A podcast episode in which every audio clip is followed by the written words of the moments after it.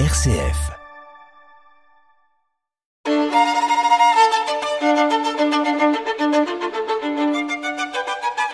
Multimusique sur RCF en compagnie de Fabrice Renard.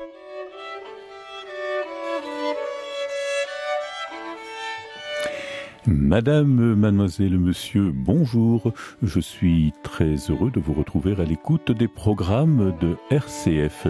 Aujourd'hui, euh, nous vous proposons la seconde partie de l'interview de Madame Marianne Poncelet, vice-présidente de la Fondation internationale Yehudi Minuin. Madame la vice-présidente, bonjour. Bonjour Fabrice. Vous écoutez donc Multimusique, une émission coproduite avec la maison d'édition et de production de CD Otir Music, l'Académie Grétry de la ville de Liège, la CDM et les établissements Pema Music. À la technique, notre ami Patrick. Madame la vice-présidente, nous avons parlé naturellement de Yehudi Minuin au cours de la précédente émission. Nous avons commencé à évoquer l'enfant spirituel de votre euh, fondation, à savoir le Muse Programme. Et nous allons, si vous le voulez bien, continuer à développer nos connaissances sur ce programme. En effet, ces champs d'activité sont l'artistique, le pédagogique et le social. Alors si vous le voulez bien, abordons-les et commentons-les un à un. L'artistique. Alors, c'est un projet donc artistique parce que ce sont des artistes qui travaillent dans les écoles que nous avons sélectionnées, qui se situent d'ailleurs en milieu défavorisé, fragilisé, où il y a beaucoup de fractures sociales dans les grandes villes. Et ces artistes vont s'insèrent dans le programme scolaire de ces écoles, travaillent en collaboration avec l'enseignant et euh, proposent leur discipline artistique aux classes d'enfants euh, durant toute l'année minimum toute l'année, euh, minimum deux heures euh, par semaine. Donc il y a une continuité, ce n'est pas un one-shot, c'est vraiment un partenariat qui s'installe dans l'école avec l'enseignant, artiste, enseignant et enfant d'ailleurs. Ce qu'on appelle nous, dans nos réunions, le CAT model, c'est-à-dire Children Artist Teacher. Le pédagogique à présent. Alors le pédagogique, bien sûr, puisqu'on travaille euh, en milieu éducatif dans les écoles primaires et donc en partenariat, comme je viens de dire, avec les enseignants. Donc c'est c'est un, plus que nos artistes apportent pour que l'enseignant puisse découvrir des outils ludiques euh, et qui puissent inspirer également sa, sa pédagogie.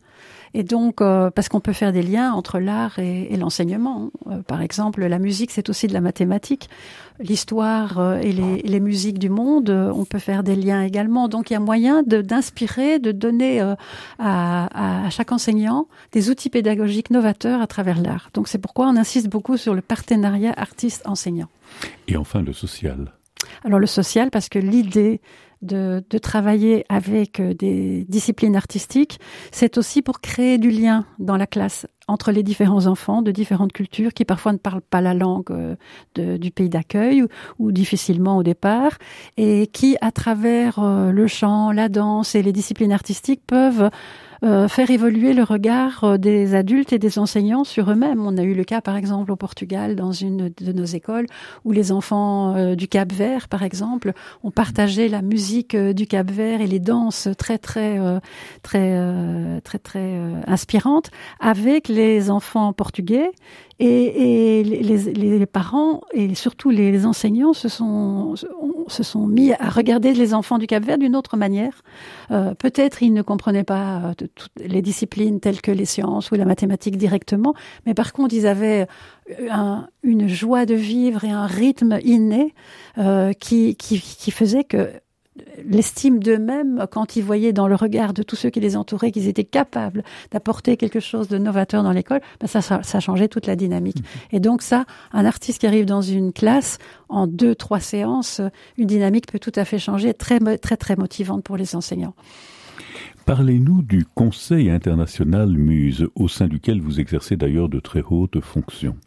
Alors, donc, euh, au fil du temps, comme ça fait à peu près euh, maintenant 30 ans, puisque euh, que ce programme existe, nous venons de célébrer les 30 ans euh, là où il a été conçu au départ, c'est-à-dire en Suisse, où Yedi Menuhin passait ses étés. Et c'est à partir de là qu'on a conçu ce programme MUSE, inspiré d'ailleurs par Zoltan Kodaï. Alors, donc, en fait, comme nous avons créé ce programme dans 12 pays, euh, il y avait une nécessité de, de réunir euh, au moins deux fois par an les responsables, les coordinateurs de ces projets, les coordinateurs nationaux, pour échanger, pour voir de quelle manière le, programme était implanté dans leur pays en fonction de leur réalité, qui peut être très différente en Allemagne, au Portugal, euh, en Hongrie, c'est pas du tout la même réalité. Et puis aussi comment créer des projets communs, des, des projets européens de collaboration, d'échange d'artistes, d'échange d'enseignants, de, de entre les différentes écoles primaires. Donc on a créé ce conseil international Muse pour pouvoir au sein de ce conseil euh, créer ces échanges sous forme de working group euh, et de réunions euh, thématiques. Quelques mots sur les artistes avec lesquels vous collaborez ou vous avez déjà collaboré, peut-être quelques noms et comment se déroule en général cette collaboration? Dans le cadre du programme Muse ou de manière plus générale De manière plus générale. De manière plus générale, donc nous avons ce programme Muse qui implique 900 artistes de manière régulière. Nous avons des, les, les concerts de la Fondation internationale Udemy qui se passent à Bruxelles, mais parfois aussi ailleurs, en, en Europe en tout cas, dans lesquels nous réunissons des artistes de haut niveau de différentes cultures et qui collaborent avec des musiciens classiques. L'idée étant de faire connaître à deux publics différents, les publics de musique du monde et les publics euh, de musique classique, différentes formes d'expression musicale. Et donc je prendrai par exemple cette très belle expérience que nous avons eue, qui c'est un, c'est un concert que nous avons créé à Bruxelles et aussi d'ailleurs euh, dans le sud de l'Italie en, collaboration avec euh, le responsable de Out There justement, euh, nous avons fait une résidence d'une semaine avec des musiciens italiens de différentes cultures, de différentes régions italiennes, et des musiciens classiques que nous avons amenés de Bruxelles. C'était donc euh, des musiciens euh, qui font partie d'un orchestre avec lequel nous travaillons régulièrement, qui s'appelle le Brussels Chamber Orchestra. Et donc, ils sont venus dans le sud de l'Italie, dans cette résidence, avec les musiciens euh, de musique du monde des différentes régions italiennes. Personne ne se connaissait. Et nous avons invité un violoniste local très, très connu qui s'appelle Alessandro Quarta, qui est le spécialiste de Piazzolla d'ailleurs, et qui, qui, euh, qui fait une carrière internationale. Il est fantastique. Et tout ce petit monde qui ne se connaissait pas, pendant une semaine, a travaillé ensemble. Et nous avons créé un répertoire où se mélangeait le classique et le non classique que nous avons intitulé Aldila di c'est-à-dire au-delà de nous-mêmes, chacun allant un peu plus loin que, ses limites euh, connues, que sa zone de confort, si vous voulez. Puis nous avons après fait un concert euh, sur la place du petit village où nous étions euh, à Lessano, je pense, où nous avions fait cette résidence et euh, nous avons eu 1000 personnes parce que tout d'un coup la RAI s'est intéressée à notre expérience et ça a été un magnifique concert que nous, avons après euh, répété à Bruxelles avec le soutien de l'ambassade d'Italie d'ailleurs. Voilà, car il y a aussi des concerts qui se déroulent chez nous, en Belgique, peut-être quelques mots et quels euh, artistes avez-vous déjà invités? Alors, depuis la création de la fondation Menwind il y a 30 ans, nous avons commencé en, en, invitant les amis de Judy Menwind, c'est-à-dire euh, au départ, on avait fait un premier concert qui s'intitulait Tous les violons du monde, tous les violons du monde, avec notamment Stéphane Grappelli. Et puis nous avons continué avec un autre concert qui était euh, magique, qui s'intitulait From the Sitar to the Guitar avec Ravi Shankar et Udi Menuhin, qui étaient les hôtes de la soirée, qui commentaient le voyage des tziganes de l'Inde à l'Andalousie en musique et en danse, qui était filmé d'ailleurs euh, par la télévision belge. Et puis nous avons fait d'autres concerts, notamment un concert qui s'intitulait Les Voix de la Paix, avec sept femmes de, sept parties du monde qui toutes chantaient la paix, présenté par Yudi Menuhin lui-même, qui était un, moment fabuleux, encore avec Myriam Makeba, mais aussi avec Noah, avec euh, avec une chanteuse des Andes qui a une voix euh, qui ressemble à celle d'un oiseau, Luzmila Carpio, qui est la représentante des Indiens Emara de Bolivie. Et puis nous avions une chanteuse tibétaine, nous avions aussi une, une diva iranienne, Marzieh, qui était fantastique, une gitane andalouse. Donc vous voyez, nous avons, nous avons vraiment... Et puis une Algérienne, Ouria Aïchi, qui est fantastique également, Kabyle.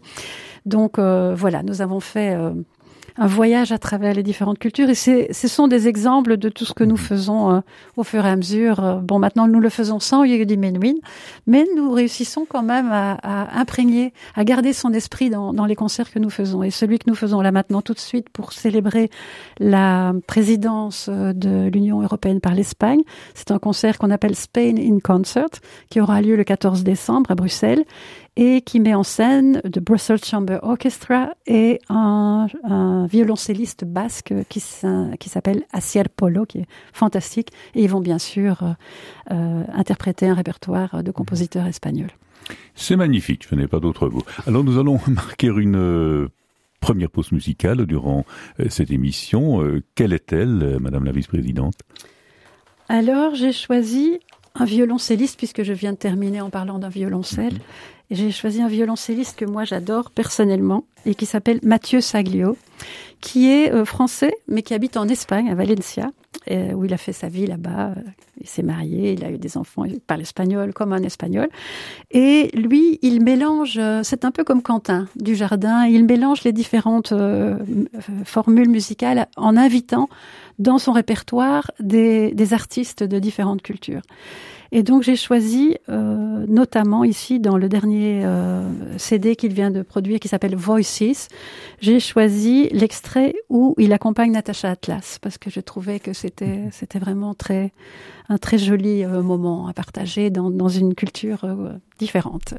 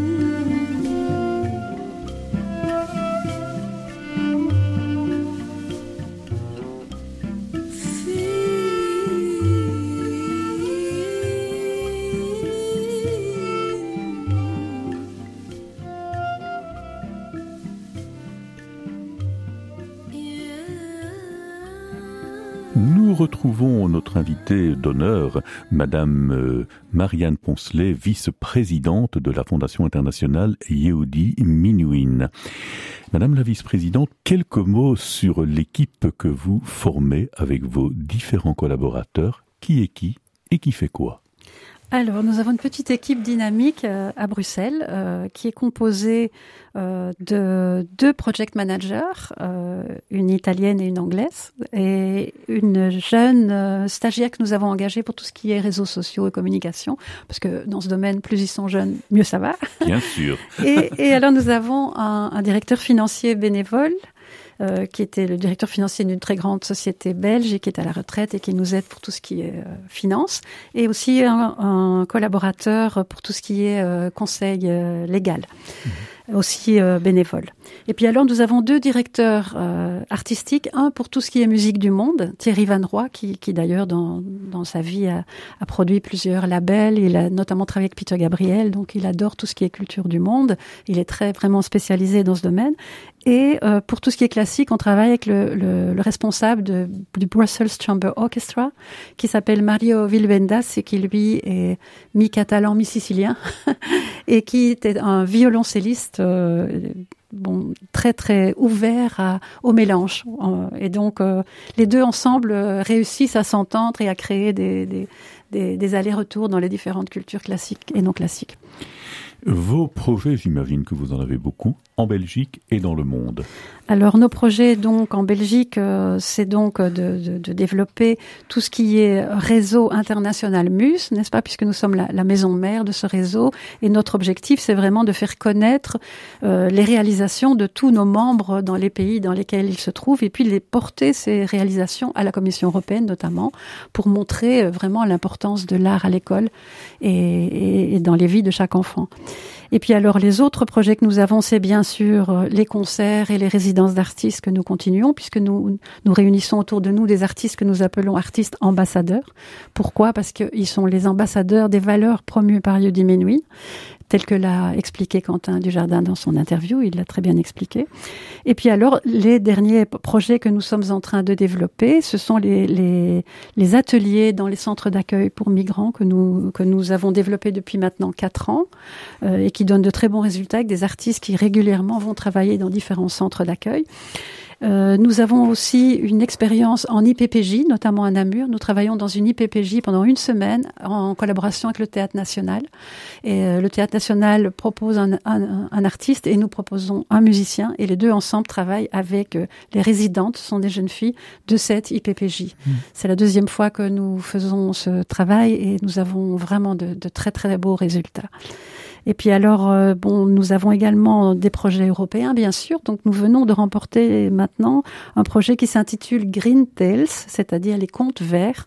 Euh, et donc c'est un, un, projet que nous allons mener en 2024-2025 avec des partenaires dans différentes parties du monde, mais notamment dans quatre écoles, dans les quatre euh, points, je dirais, de l'Europe, c'est-à-dire une école primaire en Islande, une école à Berlin, une autre à Adana en Turquie et une dernière à Ceuta Melilla dans les, les enclaves espagnoles au Maroc.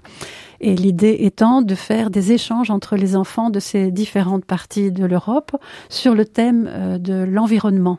Comment est-ce qu'ils créent des, des, des, contes qui mettent en évidence leur réalité, euh, leur perception de l'environnement dans leur pays et comment ils peuvent l'échanger avec des enfants d'autres régions du monde qui ont différentes perceptions. Par exemple, une inondation et une sécheresse, c'est pas la même chose. Et comment on aborde ça à travers des contes. Donc ça, c'est euh, le, le prochain projet que nous allons développer. Eh bien, bon vent à tous ces projets.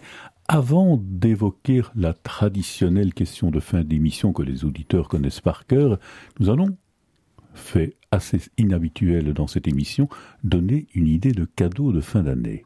C'est un livre, car je me permets de signaler à nos auditrices, à nos auditeurs que vous êtes également écrivain, vous écrivez des contes, vous écrivez euh, différentes littératures. Et euh, nous aurons d'ailleurs l'occasion de consacrer une émission qui sera euh, dédiée à votre littérature en parfaite alliance avec la musique, nous en reparlerons, mais parlez-nous de ce livre qui vraiment semble vous tenir à cœur. C'est votre dernier opus. Voilà, c'est mon, dernier né, on va dire.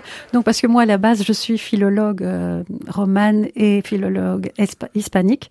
Donc en général j'écris euh, des contes et des nouvelles qui reflètent un peu mes différents univers et notamment l'Espagne.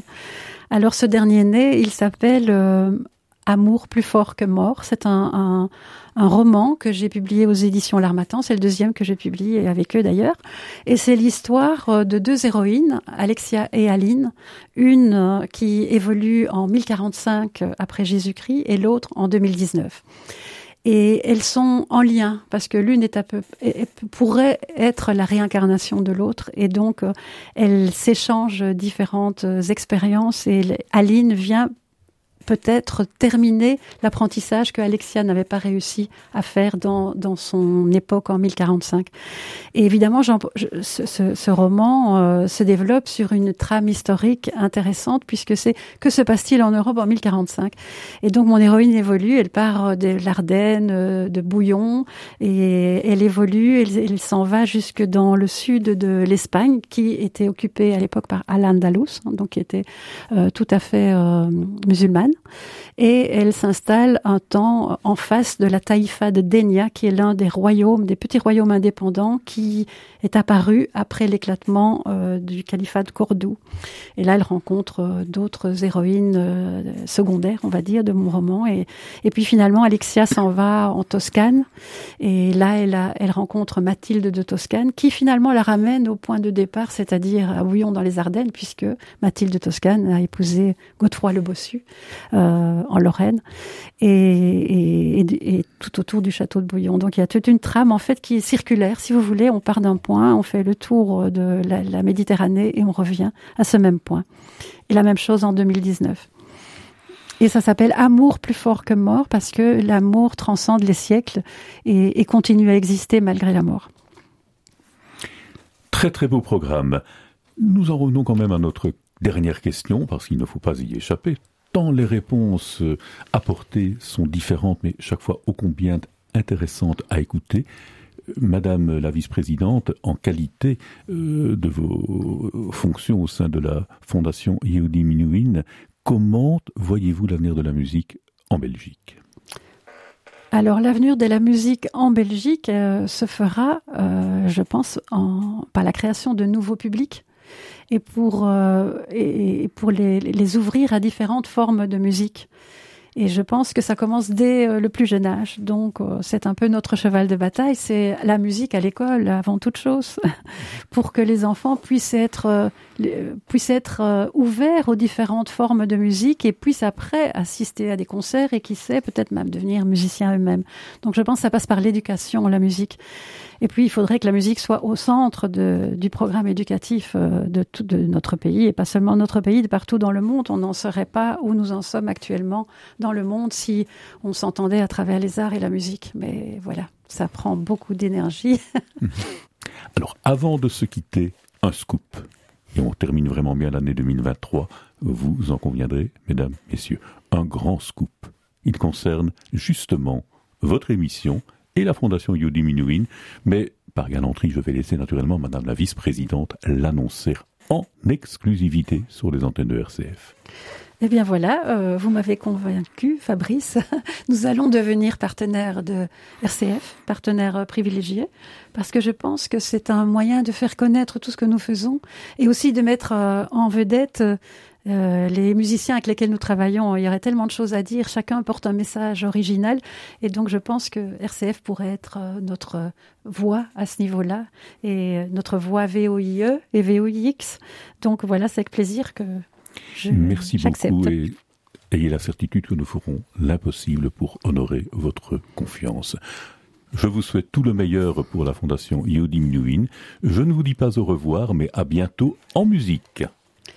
Alors, j'aimerais, pour terminer cette émission, vous présenter un duo qui s'appelle Selmaca, qui est composé d'Osvaldo Hernandez Napoles et de Patricia Hernandez Van Coenberg. Qui sont des artistes avec lesquels nous travaillons depuis très très longtemps. On peut les qualifier vraiment de nos artistes ambassadeurs également. Ils sont, ils portent un message magnifique et dans cet album, j'ai choisi un extrait qui, est très intéressant, qui s'appelle en espagnol El último hielero, qui veut dire le dernier euh, tailleur de glace. Et en fait, c'est l'histoire euh, d'un tailleur de glace qui monte euh, jusqu'au sommet du, glacier Chimborazo en Équateur, qui est un des plus hauts sommets de toute euh, la cordillère des Andes. Et il va couper des morceaux de glace et il les redescend. Et, c'est peut-être un des tout derniers, parce que comme vraisemblablement, en, fonction de l'évolution du climat, il y aura plus de glace euh, très prochainement, si, comme les scientifiques nous l'annoncent. Et donc, c'est vraiment un, message euh, très touchant ce, tailleur de glace. Et donc, euh, j'aimerais qu'on termine avec ça parce que ça nous fait aussi prendre conscience de la précarité et de la fragilité de notre environnement. Et, tel que Osvaldo et Patricia nous le, communiquent, il faut prendre soin de, de tout ce qui nous entoure, notamment aussi de notre environnement. Del viento, trenzando mi paja seca acompañado del viento, trenzando mi paja seca, para aliviar la queja que llevo dentro del pecho, para aliviar la queja que llevo dentro del pecho.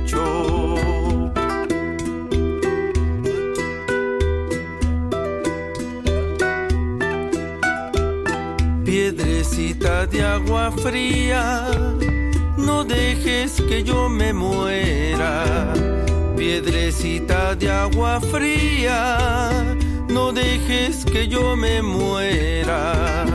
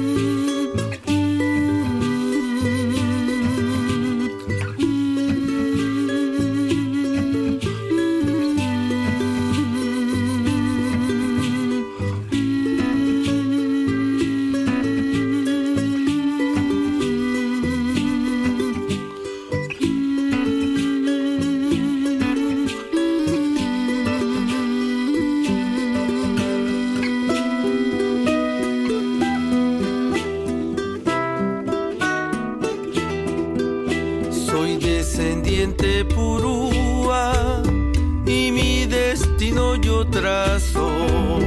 Soy descendiente purúa y mi destino yo trazo. Soy hijo de la montaña y el héroe del Chimborazo.